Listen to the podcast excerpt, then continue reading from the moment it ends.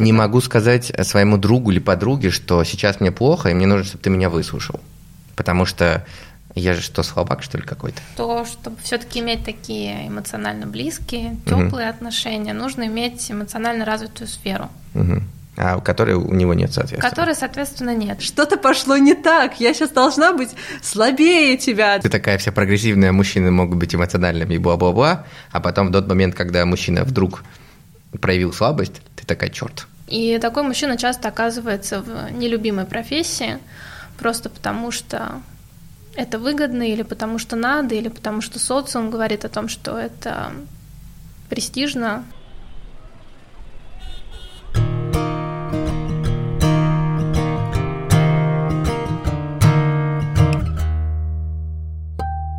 Мне бы твои проблемы. Всем привет! С вами подкаст «Мне бы твои проблемы». Здесь Айсели Дахир обсуждает вопросы, которые волнуют нас и наших сверстников, молодых людей 20-30 лет. Да, всем привет. Сегодня мы планируем поговорить о мужчинах. Мы будем обсуждать то, что такое токсичная маскулинность, какие стереотипы провожают мужчину на протяжении всей его жизни, к чему эти стереотипы приводят, как вообще психологическое состояние у мужчин. В общем, все, что связано с мужчинами, мы сегодня обсудим. Обсудим в целом, каково вообще существовать вот в этом мире, в котором есть определенные стереотипы о мужчинах, как мужчинам, так и женщинам. И мы сегодня э, с Эйсель не вдвоем. У нас в подкасте гость Юля Красных. Э, Юля практикующий психолог, с которым как раз мы надеемся до деталей разобрать нашу тему. Вот, Юля, привет. Привет. А, перед тем, как мы начнем, я бы хотел предоставить некие цитаты из интернетов, которые я нашел. Был такой советский демограф и доктор экономических наук Борис Уруанис. Вот, и он очень интересную вещь сказал. Он сказал, что принято считать женщин слабым полом, в прямом физическом смысле это правильно. Однако демография утверждает обратное. На самом деле слабый пол мужчины. Если брать во внимание, например, длительность жизни, количество заболеваемостей, количество самоубийств и отсутствие вообще желания заботиться о своем здоровье. Я немножко нашел статистику. Вот. Оказывается, в среднем во всем мире самоубийство – это третья причина, по которой заканчивают свою жизнь э, мужчины до 45 лет. Стиль, мужской нормальный стиль жизни, к которому мы привыкли, он э, такой стабильно суицидальный. Вот и здорово бы об этом поговорить. И здорово бы разобраться, почему так происходит и как этого избежать. Потому что, знаете ли, мне до 45 осталось немного, и я чуть-чуть переживаю.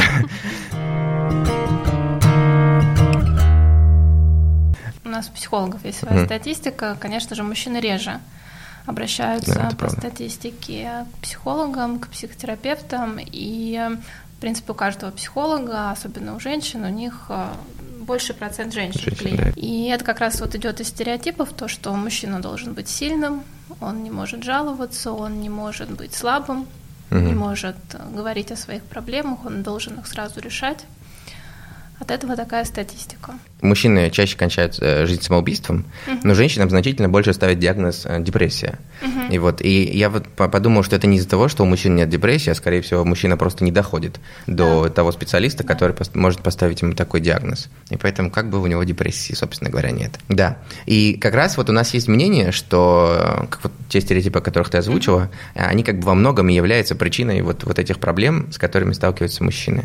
Конечно, эти стереотипы внушают детям с самого детства, и в первую очередь в семье, и во вторую очередь это культуральный фактор, то есть через э, масс-медиа, через какие-то фильмы, через какие-то интервью, через какие-то примеры, через трансляцию каких-то примеров.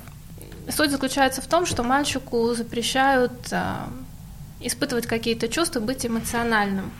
А самое распространенное запрещают плакать, говорят, что он как девочка, как будто это прерогатива только девочек. Но с точки зрения психологии это, конечно, большая ошибка, потому что эмоции чувства есть у всех, и у мужчин, и у женщин, и они нужны для выживания, для адаптации, для ощущения полноты жизни, для коммуникации. Поэтому ошибочно мужчинам их запрещать, угу. мальчикам их запрещать. Здесь, наверное, важно сказать, почему родители так делают, да, и в какой-то степени их тоже можно понять. Э, родители часто боятся, что мужчина вырастет э, слабым, инфантильным, безответственным. Угу. И вот здесь, э, наверное, неправильное представление у многих родителей, что именно эмоциональная чувствительность влияет на это, в то время как развитие инфантильности зависит совершенно от других факторов. И человек может быть эмоционально чувственным, мужчина может быть сентиментальным, но при этом взрослым, ответственным и э, с ощущением внутренней опоры.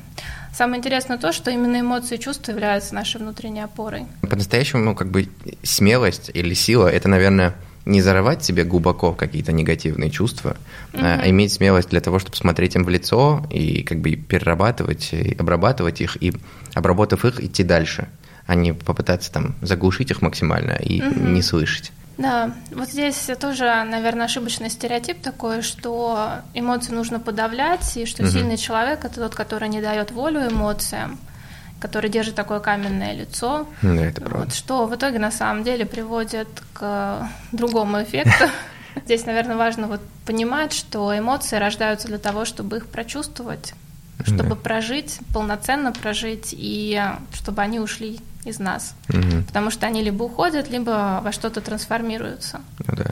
То есть эмоции нужно чувствовать, просто нужно уметь их как-то выразить да. адекватно. Да, да, да, экологично выражать. И если же подавляют, то это уходит либо в психосоматические заболевания, или какие-то симптомы, или в какие-то острые реакции.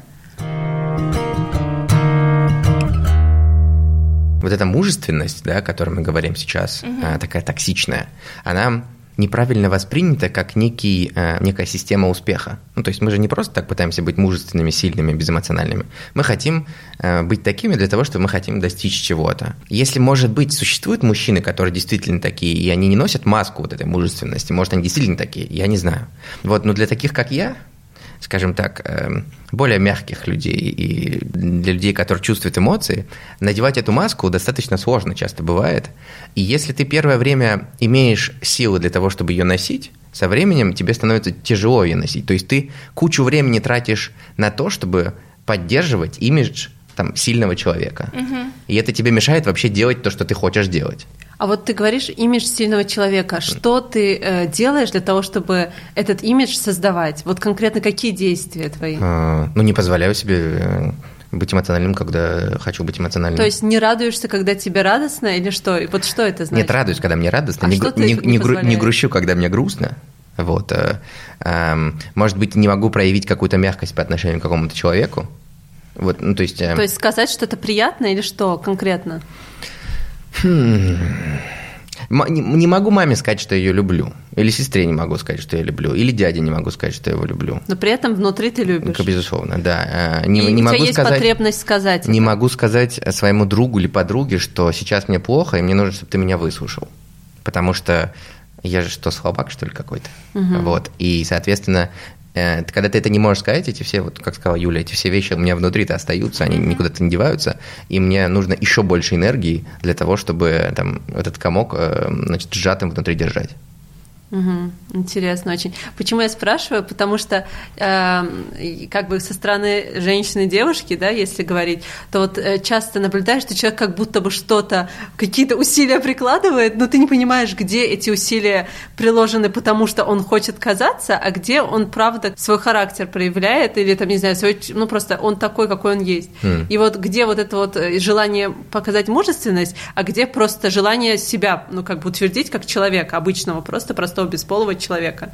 Вот, и, и для меня, например, это часто остается загадкой. Mm. То есть ты когда общаешься с каким-то мужчиной, ты не можешь понять, он сейчас делает, потому что он действительно такой, или потому что ему нужно продемонстрировать свою мужественность. Да, Я... да. У меня сейчас было очень много откликов на то, что вы говорили, а вот про грусть. Здесь хочется сказать, что грусть, да, и Слезы – это часть проживания интенсивной грусти. То есть грусть может быть не очень интенсивная, когда достаточно просто погрустить, сказать о ней, и она уйдет. Бывает интенсивная грусть, у всех людей по-разному в зависимости от нервной системы, но тем не менее этап слез – это очень важный этап, это придумано природой, как раз-таки, чтобы снять психическое напряжение. И вот те, кто подавляют, они делают себе хуже. И, соответственно, мужчины делают себе хуже, mm. когда подавляют. И это вот, ну, часто говорят, что сильный человек, сильный-сильный до определенного времени, пока он не сломается угу. от того груза, который он в себе за все это время накопил. И еще очень откликнулось про то, что когда непонятно, что с человеком происходит, вот тут как раз важная функция эмоций и чувств, что мы можем друг другу рассказать про себя, да, что с нами происходит только на языке эмоций, чувств. То есть мы говорим, что с нами происходит, какое у нас состояние, и тогда другой понимает, что происходит. Ему не нужно гадать, ему не нужно додумывать. Э, здесь есть такая проблема, что когда ты женщина, которая точно так же, как и этот мужчина, выросла с идеей того, что э, мужчина это опора, мужчина он сильный, он все решает, все проблемы. И очень сложно, в общем, определиться, нужен тебе этот стереотип, он тебе полезен, потому что кажется, что столько в нем плюсов, комфорта да. и э, благ для женщины, и при этом ты понимаешь, что есть и обратная сторона. Это то, что этот человек, когда он не чувствует, он к тебе тоже относится вот, ну, как к себе. Он себя не любит, себя он сдерживает и от тебя ожидает этого. А если он в тебе это не видит, то он к тебе относится как-то недостаточно, может быть, уважительно, что ты не можешь с собой справиться своими эмоциями, там, или же, например, там тоже считает, ну, раз я такой вот эталонный мужчина, стань для меня эталонной женщиной. Очень сложно себя тоже каждый раз останавливать в момент, когда, условно, ты рядом с мужчиной, и ты понимаешь, что этот мужчина, например, в какой-то момент проявляет меньше силу выдержки, которая вот э, казалось бы, вот нужна будто бы, а, а, а ты проявляешь больше. И в этот момент все равно эта фрустрация какая-то, она происходит, потому что, блин, что-то пошло не так, я сейчас должна быть слабее тебя. Ты такая вся прогрессивная, мужчины могут быть эмоциональными бла-бла-бла, а потом в тот момент, когда мужчина вдруг проявил слабость, ты такая, черт, Соглашусь, что, конечно, женщины поддерживают очень этот стереотип. Ну, не все, конечно, но пока что в большинстве своем. И ну, здесь, наверное, нужно определиться, кого ты хочешь. Эмоционально такие близкие отношения на эмоциональном уровне. Или тебе нужна образ такой защиты и опоры.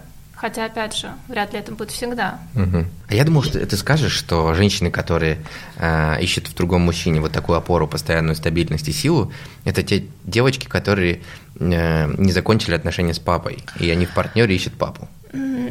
Такая тенденция тоже есть. Mm. Такое тоже может быть. И здесь вопрос, если возникают такие чувства сложные на мужчину, что сложно столкнуться с его слабостью, сложно поддерживать в эти моменты, то здесь, конечно, хороший вопрос к себе, а что со мной происходит, а могу ли я свою слабость выдержать. На самом деле девушки тоже не всегда могут выдержать свою слабость. А если внутренняя опора, потому что у каждой девушки все-таки должна быть и своя внутренняя опора, и без мужчины, без контекста отношений. То есть нет ли здесь действительно перекладывания на мужчину некой такой отцовской фигуры, которая mm-hmm. когда-то была или наоборот не была такой опорой.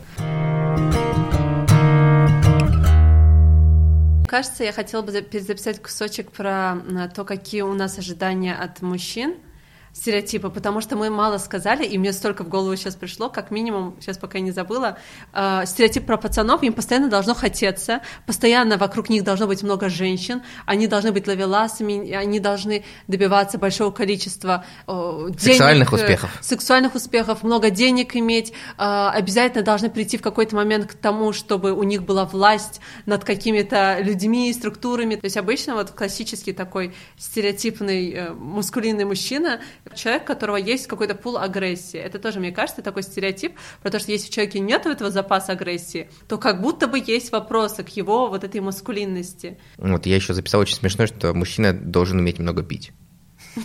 Нет, я, я, это, кстати, правда. Мужчины могут встречаться, э, там, например, для того, чтобы выпить. И должен любить есть еще. Но любить есть реже. Хотя, блин, если был такой стереотип, я попадал бы а в него что? лучше Подожди, всего. про в желудок, что а, путь к сердцу мужчины лежит через желудок. Нет. Вот я за такие стереотипы. Настоящий мужчина должен много есть, любить есть. А еще любит брать на себя ответственность за других.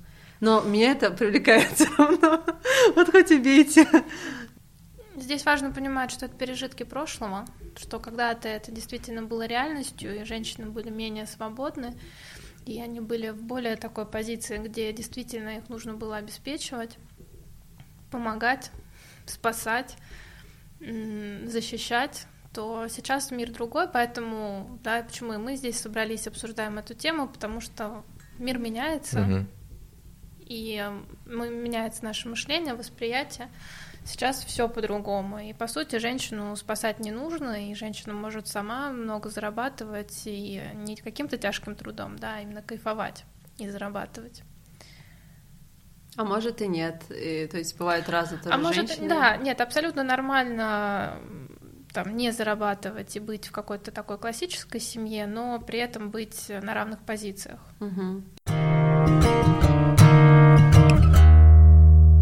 Давай разберем, как выглядит жи- жизнь настоящего мужчины. Настоящего берем в кавычки. Мгм. Сильного, который не плачет. Да, который не плачет, который кремень страшный. Да. Он, ну, получается, он не совсем в контакте со своими чувствами. И либо они у него приглушенные, либо он не понимает, что там происходит, и особо не обращает на них внимания. И побочный эффект от этого то, что он не может ориентироваться их, на, на них, ориентироваться как на внутреннюю опору, то есть что я чувствую, что я хочу. И такой мужчина часто оказывается в нелюбимой профессии, просто потому что это выгодно, или потому что надо, или потому что социум говорит о том, что это престижно, Мгм. или это прибыльно. А, Потому что когда есть внутренняя опора, да, то есть мне нравится, у меня есть интересы, это основная опора. Неважно, кто там скажет, что это невыгодно или это не модно, он будет ориентироваться на себя. Нет опоры на себя, есть только социум. И последствия от нелюбимой работы это всегда неудовлетворенность жизнью рано или поздно, это может быть как раз депрессия. И часто такие мужчины являются трудоголиками. А трудоголизм это на самом деле зависимость очень опасная, такая же, как и алкоголь, но социально одобряемая, в отличие от алкоголя. Да этим даже, по-моему, принято хвастаться. Этим принято даже хвастаться, и очень много это сейчас э, в сфере Кино? Или- кино, социальных сетей, М, там, ну да. где да, блогеры рассказывают о том, что они очень много работают, и Да. как бы это правильно. Это круто, ну, да, это да. круто, я согласен. И здесь все-таки важно понимать, что у каждого разный уровень энергии, разная нервная система, физические особенности, у каждого свой темп. А, Трудоголизм – это, как любая зависимость, попытка что-то заглушить внутри себя или заполнить Мгм. пустоту. Трудоголизм приводит обычно тоже либо к депрессии, либо к суициду, либо к болезням, особенно сердечно-сосудистой системы. М. Собственно, почему мужчины чаще болеют а, такими заболеваниями, как инсульт, инфаркт, потому что они больше подавляют свои эмоции. Ну да. Но еще забавно, что действительно вот э, для мужчины работа часто является вот э, местом, куда он сбегает от тех проблем, которые он не решил. Вот, и вообще мужчину часто, наверное, принято оценивать мужчину, исходя из того, чем он занимается и насколько успешно он занимается.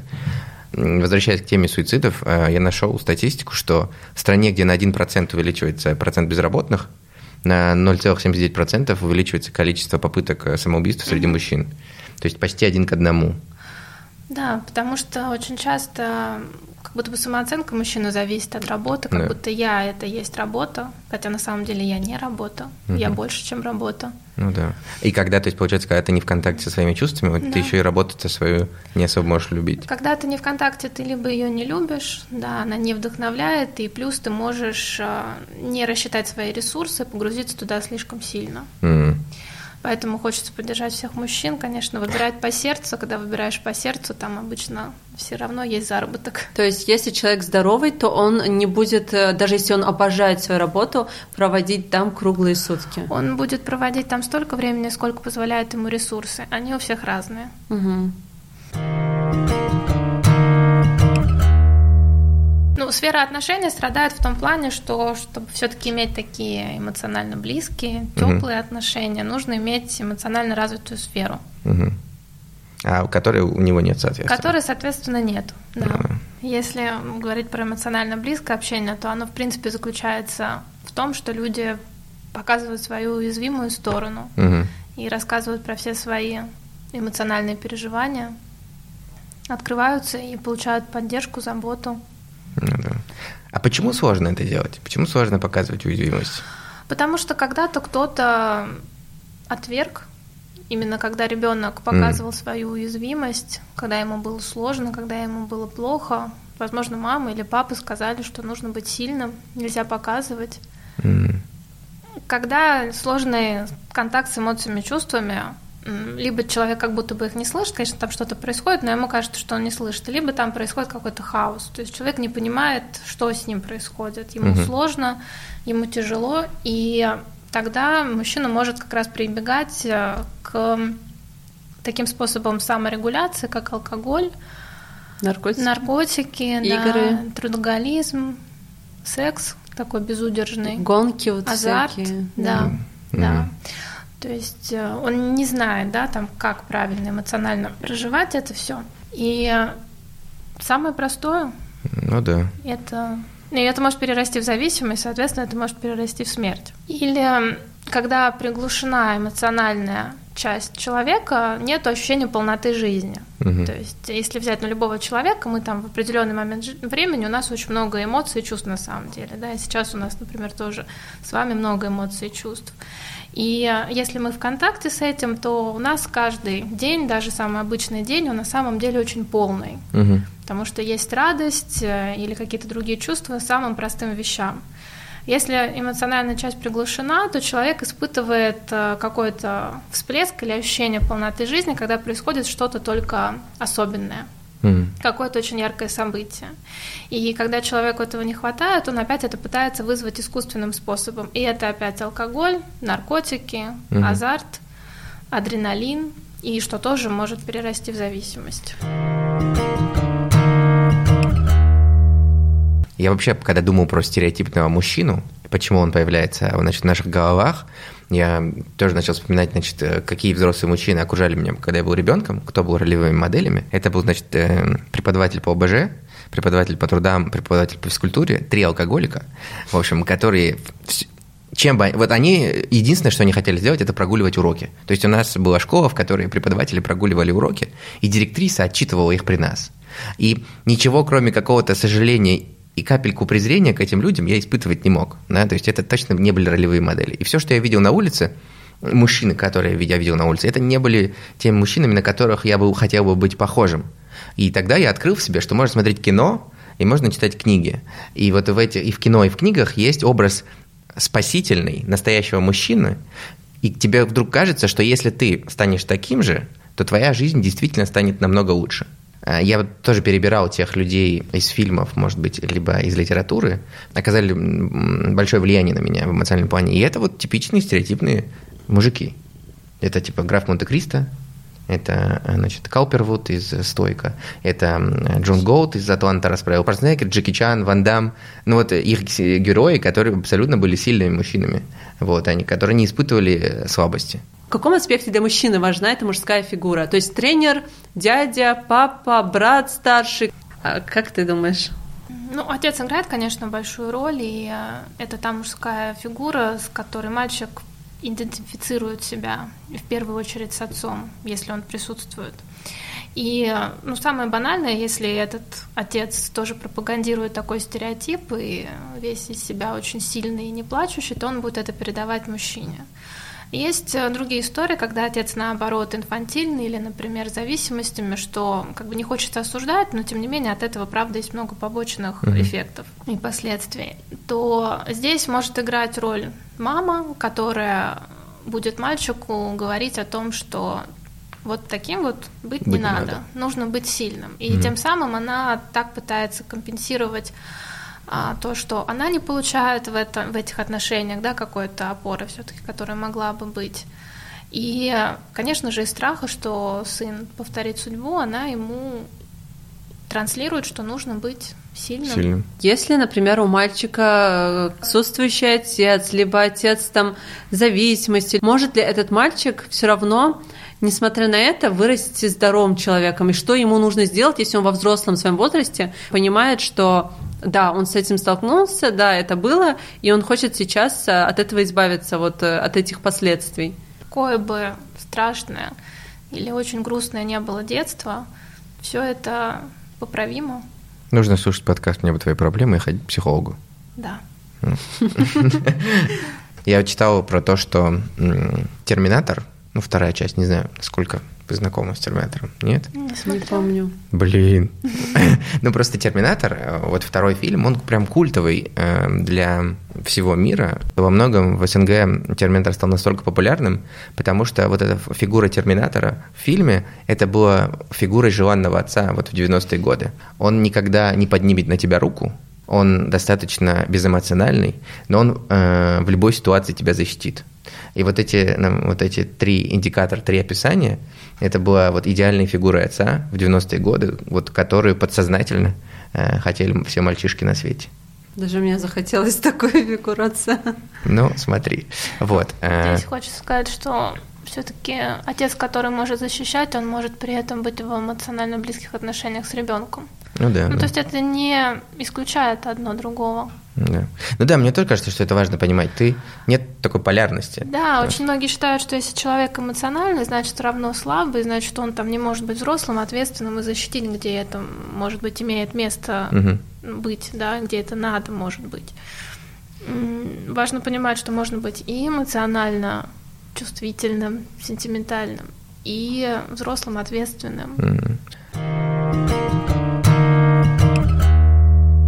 Юля, расскажи, может быть, э, на твоем опыте практикующего психолога, вот приходит к тебе настоящий мужчина и говорит, я устал быть настоящим, хочу быть здоровым.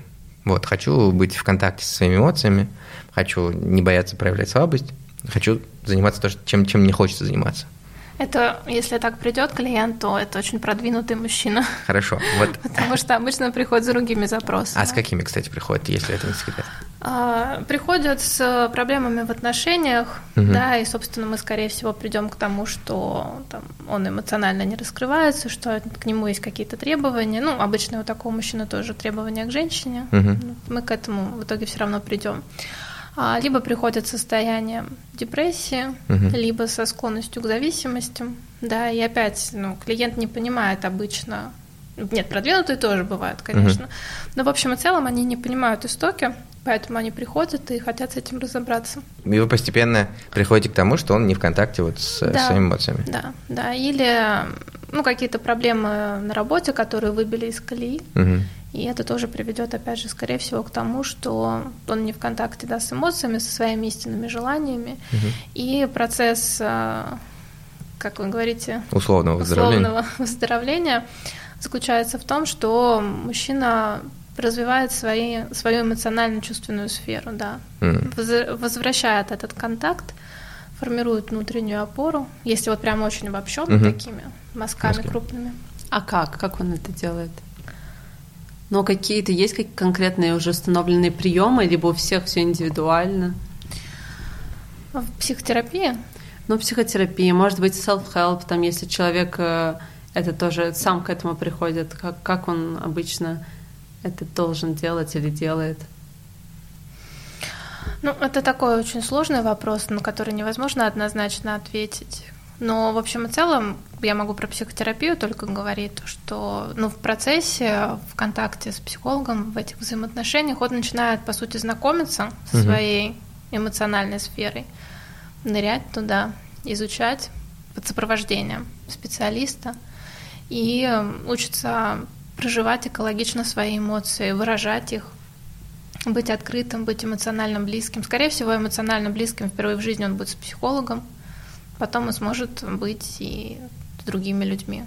Ну, то есть он учится каким-то, если провыражать какие-то эмоции, то это наси... ну, общению, да, это не насильственной коммуникации. Общение. Он учится там условно плакать и учится не стесняться этого в какой-то момент. Да. То есть он сначала, наверное, стесняется, стесняется, если это вдруг происходит, да, это достижение, наверное. Блин, вот стеснение не то слово. Просто да? я плакал. Стыдиться? Я плакал у психолога один раз. Что это? Как это? Это, это вообще не стеснение. Это как это, это ощущение, которым я могу, не могу дать название. Но когда ты Негативное или положительное? Э, негативное скорее. Угу. Ну, когда ты всю жизнь не мог что-то делать, и вдруг смог, и это тебе кажется противоестественно. А вот э, если человек один раз, вот у него прорвалась эта эмоция где-то, где-то он стал в какой-то момент уязвимым, это, это значит, лед растаял, все, либо он может опять вот собраться и заморозиться и стать опять таким, каким он был. Он может испугаться, да, того эффекта, который он получил, потому что вот часто, когда не плакали, не плакали, тут заплакали, чувство стыда, угу. оно очень неприятное, и причем оно иррациональное в данном случае, в данном случае оно иррациональное, и не хочется к этому возвращаться. Угу. Ну да, кстати, вот после вот того сеанса с психологом, когда я заплакал, мне очень сложно было пройти на, следующий, на следующую встречу, потому что ну, не знаю почему, но очень сложно было. То есть получается, что очень важна какая-то поддержка в этот момент, когда человек вот, вот эту уязвимость проживает. Когда ты с близкими, с родными, все равно это где-то может всплыть как манипуляция по отношению к тебе, и, может быть, ну, где-то когда-то, ну, у тебя может такая быть, ну, как бы мысль об этом, и поэтому э, это сложнее. А когда ты с психотерапевтом, то ты уверен, что у него нету никаких э, необходимостей тобой как-то, и не будет возможности даже как будто бы и целей таких манипулировать тобой, и поэтому ты можешь максимально себя раскрыть и стать уязвимым перед ним. Ну, достаточно сложно раскрываться перед твоими близкими людьми, потому что ты все-таки с ними зависим, так или иначе, и это не, не всегда просто. То есть, получается, перед психотерапевтом проще раскрыться, чем перед близким человеком? Бывает, что проще, да. Бывает, то есть есть люди, которым сложно перед, более сложно перед психотерапевтом, чем... Конечно, если все-таки есть как, какая-то эмоциональная связь с близкими, то психотерапевт это все-таки больше чужой человек, и нужно mm-hmm. время, чтобы были доверительные отношения. Мне, мне очень просто было как раз с психологом, с психотерапевтом раскрываться, потому что э, мне, наоборот, сложно дома раскрываться, потому что я понимаю, что если я раскроюсь, то мне, э, значит, я раскрылся, человек, который меня слушает, он очень близок мне, и он расстроится еще больше, чем я, и мне вместо того, чтобы прожить свое, свое переживание, мне нужно успокоить другого человека. Mm-hmm. А когда ты психолог, ну, с психологом взаимодействуешь, ты как бы чуть меньше м, переживаешь за, за психолога. Ты можешь рассказать этому человеку, что, ты, что у тебя происходит в жизни, и ты такой, ну все, до свидания, я пошел. И как бы и все, и тебе ты, ты не испытываешь никаких побочных эффектов этого взаимодействия, как кажется. Да. Вот стереотипы, которые сопровождают мужчин и женщин, они разные. То есть мужчины должны быть сильными, женщины условно должны быть слабыми. Вот, мужчина должен быть жестким, женщина податливая. Ну, то есть вот они как бы кардинально разные, но если я правильно тебя понимаю, Юль, то под собой они всегда имеют один и тот же корень всегда. Ну, то есть вот эм, то, что мы говорим про контакт со своими чувствами и способность э, опираться на внутреннего кого-то себя, э, оно как бы, вот это решение, оно как будто справедливо для обеих ситуаций, да, и для да. женщины, и для мужчины. Вот здесь есть же стереотип, то, что э, по эмоциям, да, по эмоциональной сфере мужчины и женщины как будто бы кардинально разные. То есть многие реально убеждены, что мужчина не эмоциональный по природе. Угу. Вот это неправда. А женщина это... по природе хочет готовить все время. Это не соответствует реальности. У мужчины также есть эмоции и чувства. Там есть различия, но они настолько незначительные, что даже, наверное, нет смысла их обозначать. Самое главное это то, что эмоции есть у всех, и важен контакт с ними, и от этого зависит качество жизни mm. и психологическая зрелость и у мужчины, и у женщины. Это был подкаст «Мне бы твои проблемы». Юля, спасибо, что пришла. Слушайте нас везде, где можно слушать подкасты. До новых встреч. Пока-пока. Всем пока.